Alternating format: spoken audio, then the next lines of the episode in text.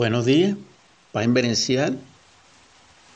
Una vez más mm, comparto con la audiencia que me ha seguido desde Barquisimeto, Estado Lara, Venezuela,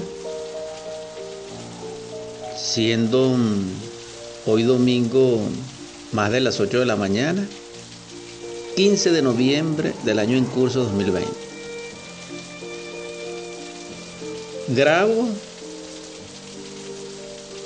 y llega hasta ustedes el video o el audio del capítulo 3 del gran poema Un eco en la montaña, contemplando lo diverso, una onda de tiempo. Está constituido por 64 poemas o versos, ese capítulo. Quiero compartir con ustedes en esta mañana el primero de ellos, que fue una epístola, una carta que escribí en el portal de salida del túnel de trasvase Yacambú, Quibor, en San José de Quibor, en agosto de 1991. Cursaba el año 29 de Acuario.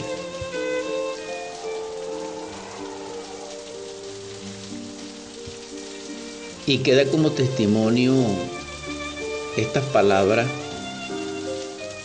de las posibilidades que tenemos. En aquellos momentos era coordinador misional del movimiento gnóstico Cristiano Universal de Venezuela y esta carta era para los instructores y para la grey en general. Vamos a llamarle entonces la carta para ustedes. No le había colocado título. En estos instantes de tinieblas, vuestras almas brillan titilantes, como luciernas embregadas por el néctar de la luz. En ese sendero de la luz, vuestros corazones de humanos han sentido la necesidad de amar eternamente, haciendo florecer en vuestras almas e íntimos la dicha de ser y la nostalgia mágica de la libertad.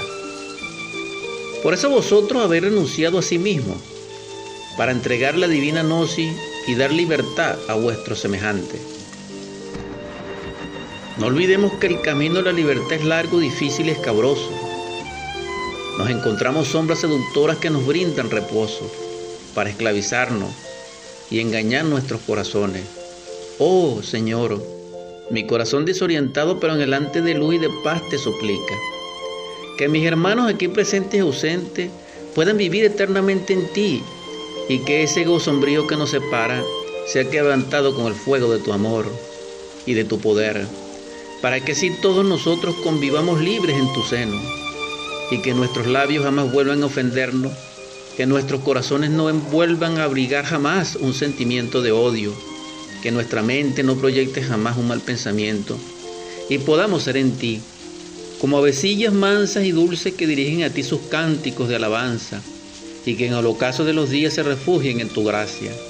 Cuando las formas desaparezcan, cuando el tormentoso océano seque sus aguas, cuando la perfumada tierra no dé más su fruto y cuando el sol naciente nos vilumbre más su rayo, todos seremos uno en ti, libres, felices y amorosos.